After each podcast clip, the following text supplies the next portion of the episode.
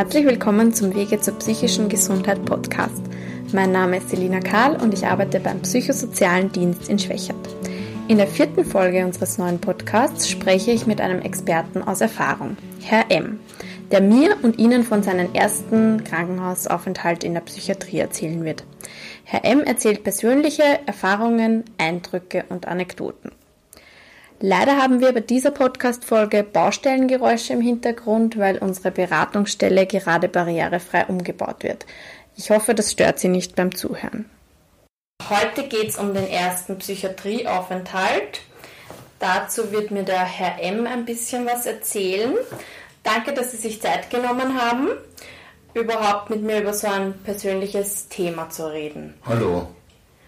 Dann fangen wir gleich an. Wie kam es zum ersten Krankenhausaufenthalt? Bei Ihnen konkret. Ja, da gab es eine gewisse Vorgeschichte bei mir, wie bei jedem anderen Patienten. Es gibt nicht einen Grund, es gibt oft mehrere Gründe, die dazu führen.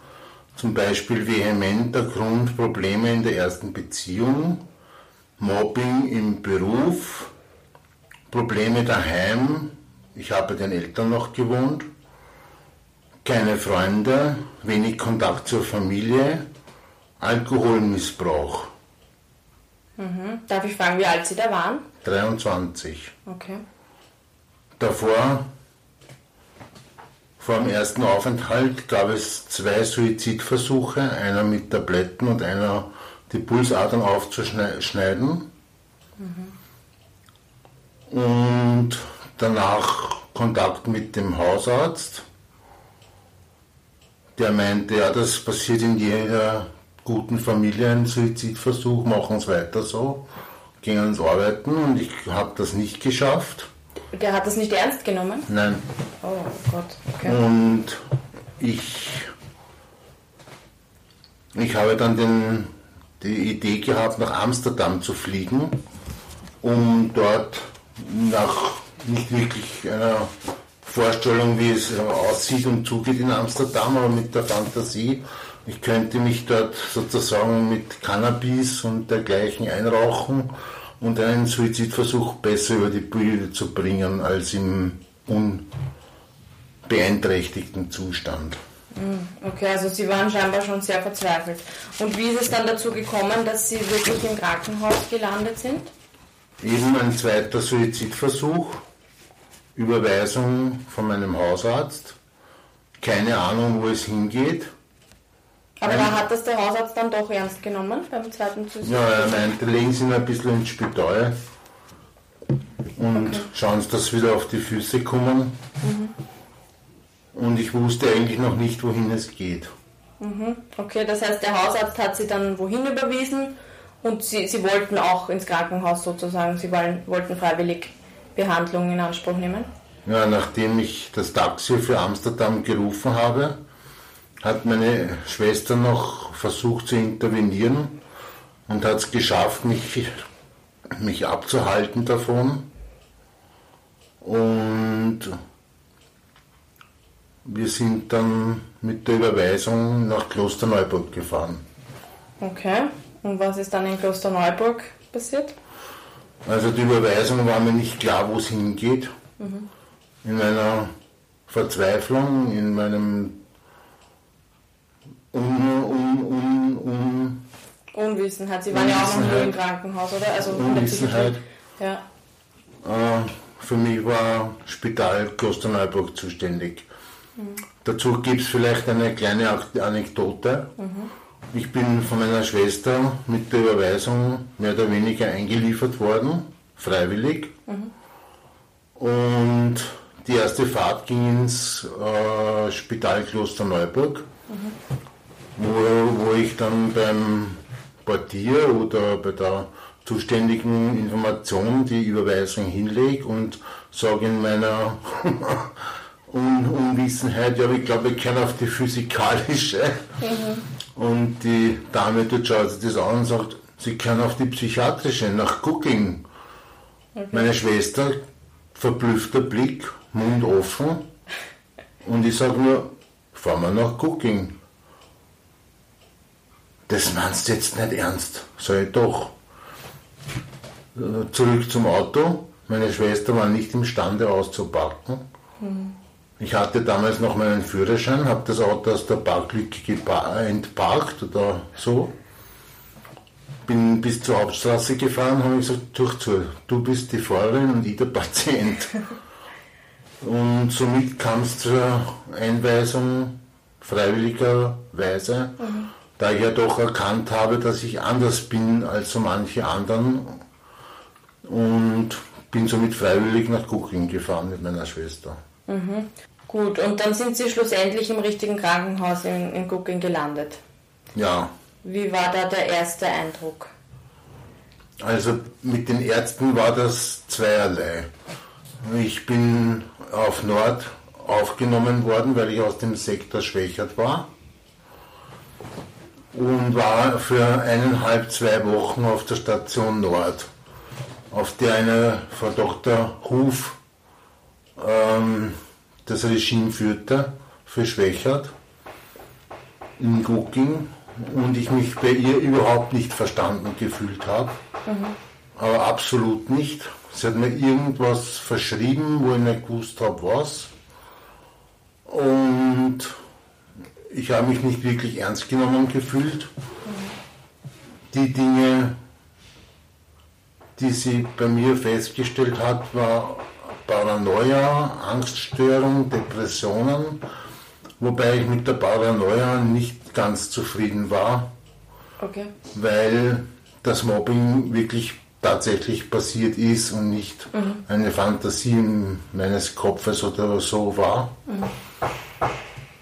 Und die Medikamente bin ich nicht aufgeklärt worden, was ich nehme, wie ich so, wo und wann wo. Mhm.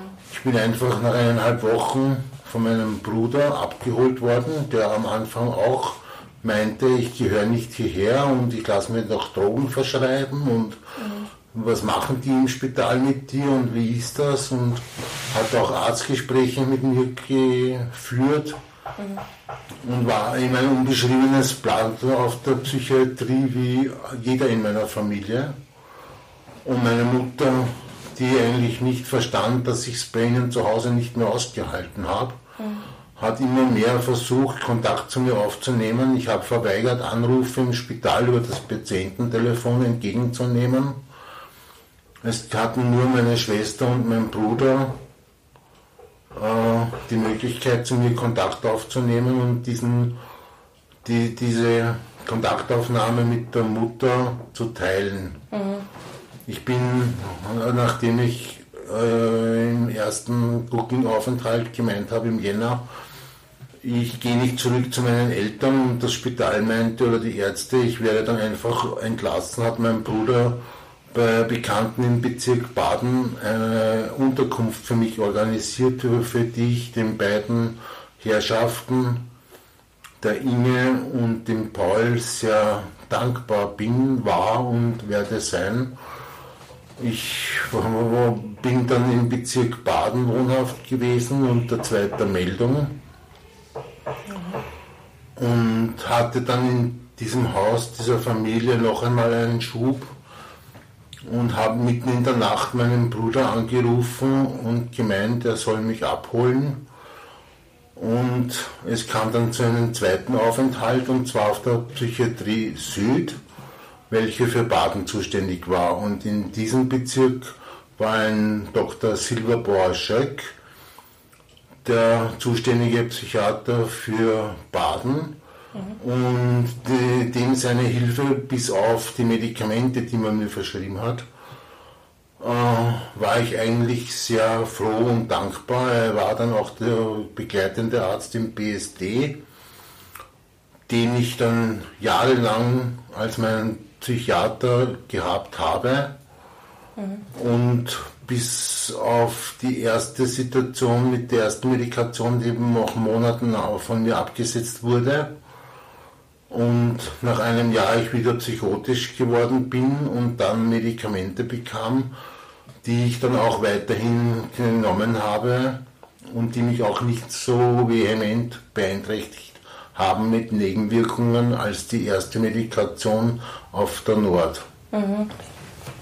Und haben Sie sich da dann besser identifizieren können mit den Diagnosen? Hat der also Sie anders behandelt, weil er Sie besser verstanden hat? Oder weil Sie gesagt haben, Sie haben sich nicht verstanden gefühlt beim ersten Mal Krankenhaus und die Diagnosen waren Ihnen auch irgendwie fremd? Nur, dass ich Angst, und Angst hatte und depressiver mhm. war mir klar. Ja. Nur alles äh, den Wahnvorstellungen zuzuschreiben, war für mich eine einfache mm, Ignoration von dem, was ich wirklich mhm. erlebt habe und was ich äh, erfahren habe. Und ich habe dann in weiterer Folge oft Kontakt mit mir gehabt bei, oder in Bezug auf Wahnvorstellungen, mit denen ich relativ gut umgehen konnte. Nur mit Dingen, die wie in der Firma damals passiert sind, eben, mhm. war schon eine krasse Sache. Ne? Ja, okay. Und wie sind Sie da behandelt worden im Krankenhaus? Sie haben jetzt schon von Medikamenten gesprochen. Gab es auch Psychotherapie oder andere Therapieangebote? Also neben den Medikamenten gab es einmal die Psychotherapie, ähm, Einzelgespräche. Es gab die Möglichkeit der Musiktherapie in der Gruppe und Musiktherapie einzeln, mhm. wobei ich überall Dinge erfahren habe über mich, zum Beispiel der Psychotherapeut, weil ich eben solche Aggressionen und äh, ein ungutes Bild von meinen Eltern hatte, meinte der Therapeut bei einer Sitzung, stellen Sie sich jetzt vor, dieser Polster wäre Ihr Vater und jetzt sagen Sie ihm, was Sie sich denken. Mhm. Mein erster Eindruck dazu war, wollen Sie mich veräppeln? Ich spreche mit keinem Polster. Na, stellen Sie sich's nur vor. Er war dann ziemlich verzweifelt nach einer 20 Minuten, halben Stunde und meinte, das Gespräch beenden zu müssen. Und in einer Musiktherapiestunde allein habe ich in Bezug auf, die, auf den Soundtrack von Pink Floyd, bei Pink Floyd The Wall gibt es dieses bekanntes Lied Mother. Mhm in, in dem es so nach dem goldenen Käfig und Mutter behütet und beschützt dich und in Wirklichkeit setzt sie einen Stein der Mauer auf den anderen mit anderen ähm, Lebenssituationen, wo man durch Lehrer, durch den Chef oder, oder einfach durch die Menschen generell um sich die einen diese Mauer immer höher bauen und höher bauen und und, und weiters habe ich in der Musiktherapie ein Erlebnis gehabt, wo ich bis heute noch dran denken muss, und zwar, weil es mir heute oft noch passiert. Die Musiktherapie schaut kurz gesagt so aus, es trifft sich eine Gruppe mit Therapeuten in einem Musiktherapieraum, wo es richtige große und kleine Musikinstrumente gibt. Und andere Dinge auch noch und auch die Möglichkeit zu singen und so weiter, aber es werden auch, ähm, es wird auch gespielt, ohne dass man ein Instrument kennen oder können muss. Mhm. Und man spielt gemeinsam im selben Rhythmus, äh, in der Melodie und so weiter. Und dann gab es eine äh, Geschichte, dass die Therapeutin meinte, so, wir spielen jetzt alle mal ein, ein Instrument, das wir uns wählen dürfen also man spielt das Instrument mit steigender Lautstärke und wem es dann zu viel wird, der schlägt in das Becken und alle werden still. Okay. Es war ein Riesentumult mit den Instrumenten, es wurde reingeschlagen, draufgeblasen, gezupft. Und irgendwann habe ich mit dem Klöppel in, der, in, der, in, der, in das Becken geschlagen, alle waren still und die Therapeutin meint, ist Ihnen was aufgefallen? Sie waren der, der den meisten, meisten Wirbel machte und Sie waren der, der ins Becken geschlagen hat. Weiters gab es noch die Therapie, wie soll ich sagen, vielleicht vom Umganglichen mit den Menschen, mit dem sozialen ja, Gefüge umgehen zu können und gruppentauglich zu sein oder zu werden und zwar in dem Patientenkaffeehaus, das direkt auf der, im Gebäude des Spitals war. Und ich habe dort anfangs den Toaster und den Geschirrspüler und niemals die Kaffeemaschine bedient. Und am Schluss dann ähm, äh, gearbeitet als, als Kellner sozusagen im Service, kassieren und, und servieren was oft gar nicht so einfach war, wenn es auch drei Schilling plus zwei Schilling waren zum Zusammenzählen äh, mit den Medikamenten und dem Zustand, mhm. war das oft sehr schwierig. Mhm. Aber am wohlsten habe ich mich gefühlt in der, in der Gruppe als Kellner oder beim Service, wie man auch sagt. Mhm. Oder halt in der Küche mit Toaster und Suppenwärmen und Würstelbraten und dergleichen. Also man hat etwas verdient auch dabei, nicht wirklich äh, viel. Ich habe keine Ahnung mehr, wie viel das damals in Schilling waren, aber in den Aufenthalten nach dem Jahr 2000, wo ich ja schon Stammkunde in Cooking war, welches um 2007 gesperrt hat, das Spital. Mhm. Davor die Aufenthalte oft gearbeitet habe im Kiosk, der im Spitals, der im Spitals Haus war, der Kiosk, man hat sich da bis, bis zu 11 Euro am Tag verdienen können. Das heißt, die Zigaretten waren für den Tag gerettet, welche für viele in Cooking äh, wichtig waren. Ne? Mhm. Also das war so die Tagesstruktur. Therapiengespräche mit Ärzten und dann da mithelfen im, im Café sozusagen oder ja, die, die, erste Tagesstruktur war gemeinsam aufzustehen und zu frühstücken, mhm. die Medikamente zu nehmen. Mhm. Dann gab es die Aufforderung zur, äh, zur morgendlichen Toilette. Dann kam die Morgenrunde, in der man nicht immer zu Wort kommen konnte, weil es oft Patienten gab, denen der, denen der Abschied früher bevorsteht, weil es Patienten gab, die dringlichere Anfragen hatten, weil man eigentlich schon wusste, weil man nach Hause gehen kann. Ja, und diese Therapieformen haben dann das Töpfern im, äh, im Haus, Töpfergruppe, Aerotherapie, Musiktherapie, Psychotherapie und ja, und dergleichen. Mhm. Okay. Und wie, wie lang war dann der zweite Krankenhausaufenthalt? Auch nicht mehr als zwei Wochen. Okay. Und ist Ihnen danach besser gegangen? Haben Sie bemerkt, dass sich da... Eigentlich nicht, weil die okay. Medikamente, das Rispatal habe ich damals bekommen, mhm. mit 4 Milligramm, zweimal glaube ich am Tag. Das war schon sehr einschneidend. Mhm. Mit einer Beweglichkeitseinschränkung und die Sprache war gedämpft oder, oder mhm. beeinträchtigt. Okay. Okay, also Ihnen ist jetzt nicht gleich besser gegangen mit dem Ganzen? Im Gegenteil, mit den Medikamenten mhm. habe ich gemeint, geht es mir schlechter als, äh, als im, im, psychotischen Zustand. Okay. Damals konnte ich das noch nicht so benennen, psychotisch. Ich habe nicht gewusst, mhm. was ist krank bei mir, was ist gesund. Mhm. Ich habe nur gewusst, mein Leben kann ja so weiterführen und bin dann in die Psychiatrie gekommen und heute noch mit Erfolg. Vor neun Jahren war ich 2010 im Spital im AKH. Okay. Da war ich circa elf Wochen und die haben mich ziemlich gut hingekriegt wieder. Und mhm. Cooking gibt es leider nicht mehr, meine erste Psychiatrie-Anlaufstelle.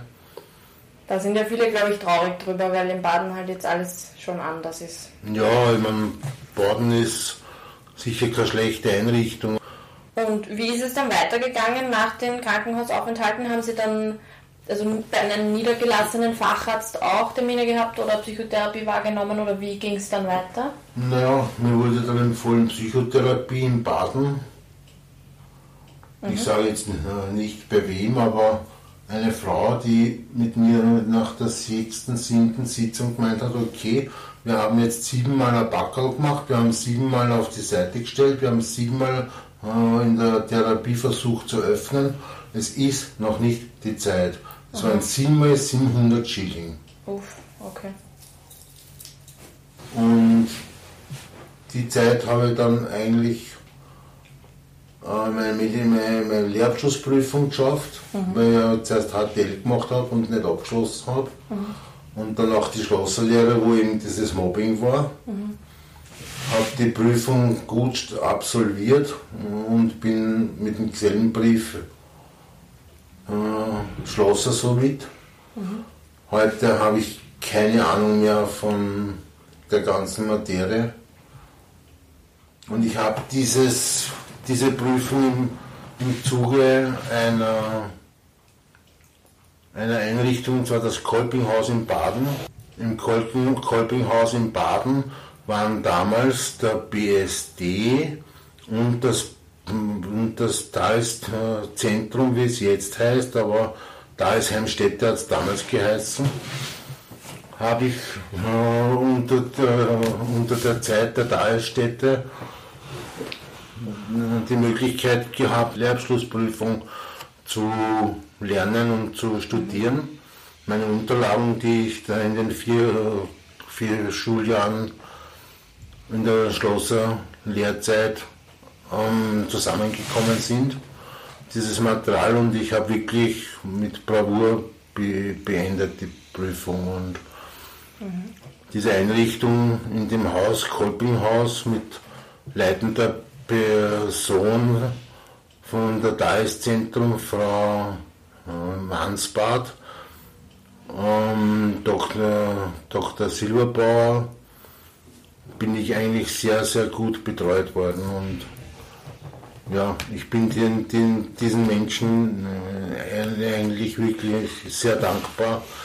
Sie haben die ersten Schritte mit mir gemacht in meiner Konfrontation mit mir selbst, in der Konfrontation, was gesund ist an mir und was krank. Und dieser Frau Mansbad und diesem Dr. Silberbauer-Schöck möchte ich wirklich nochmal meinen Dank aussprechen für das, was sie in der Arbeit mit mir Meilensteine gelegt hat für die Erfolge des heutigen Tages und der heutigen Tage. Das ist ein sehr schöner Schlusssatz, Herr M. Danke, dass Sie sich Zeit genommen haben, einen Podcast mit mir zu machen. Ich danke ebenfalls. Auf Wiedersehen. Vielen Dank fürs Zuhören. Wenn die Folge Ihnen gefallen hat, abonnieren Sie doch den Podcast, um sofort die neue Folge zu erhalten, sobald sie da ist. Gerne können Sie den Podcast auch auf Ihrer Podcast-App bewerten, damit auch andere Personen den Podcast finden können. Natürlich können Sie den Podcast interessierten Leuten auch direkt empfehlen. Wenn Sie persönlich Anregungen, Kritik oder Nachfragen an uns richten wollen, schreiben Sie bitte eine E-Mail an s.karl.psz.co.at.